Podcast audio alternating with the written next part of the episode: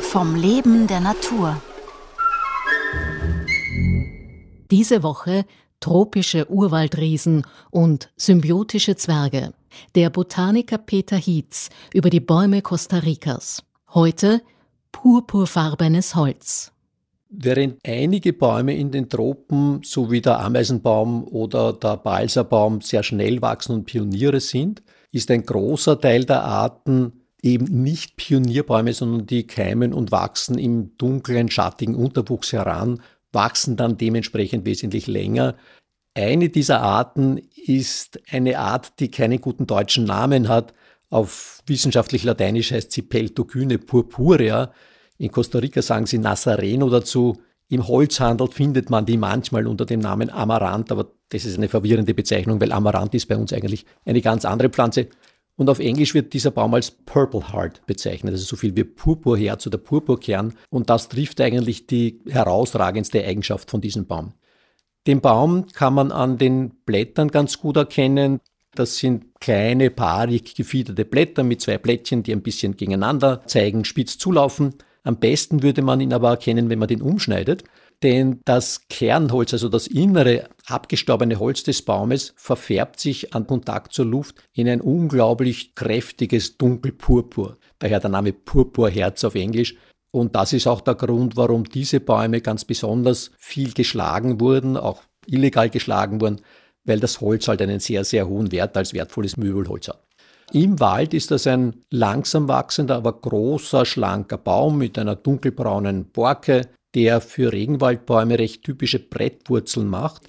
Das sind brettartige Verbindungen zwischen den Wurzeln im Boden und dem Stamm, von denen man jetzt weiß, dass sie im Grunde eine zusätzliche mechanische Stütze für den Stamm darstellen, sodass die großen Bäume, wenn sie vom Wind gebeutelt werden, nicht an der Stammbasis abbrechen.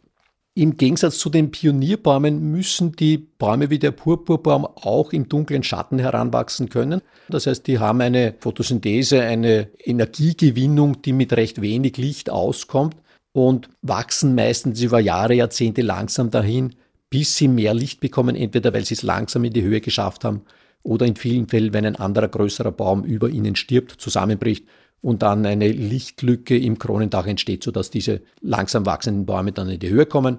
Dafür können sie als dominante Waldbäume durchaus hundert und mehrere hundert Jahre stehen bleiben. Der Nazareno gehört zu den Leguminosen. Bei uns sind das die Bohnen und die Linsen und der Klee im Feld, was eine Familie ist von ganz besonderen Pflanzen, wirtschaftlich sehr wichtig, weil sie eine Lebensgemeinschaft mit Bakterien in den Wurzeln haben die Wurzeln machen kleine Knubbel, kleine Knöllchen nennt man das. Und die Knöllchenbakterien, die da drinnen leben, haben eine Fähigkeit, die sonst fast keine Organismen und schon gar keine Pflanzen haben. Sie können den Stickstoff, aus dem die Luft zum großen Teil besteht, knacken. Das ist ein Molekül aus zwei Stickstoffatomen, die so fest verbunden sind, dass sie alle anderen Lebewesen eigentlich nicht nützen können.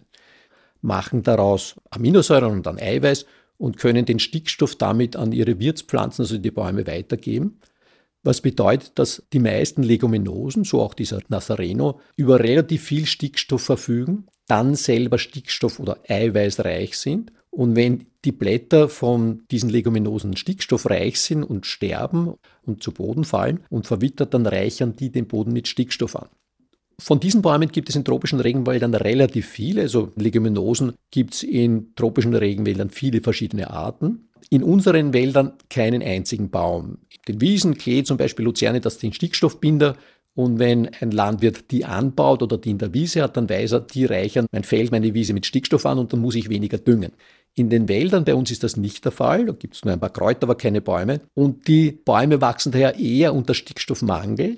Während tropische Regenwälder, die ja bekannt oft sehr nährstoffarm sind, das stimmt auch, nur über Stickstoff verfügen sie relativ viel aufgrund der Symbiose dieser stickstoffbindenden Bakterien mit einer wichtigen Gruppe von Regenwaldbäumen, zu denen eben auch der Nazareno gehört. Morgen um 5.09 Uhr der Kapokbaum.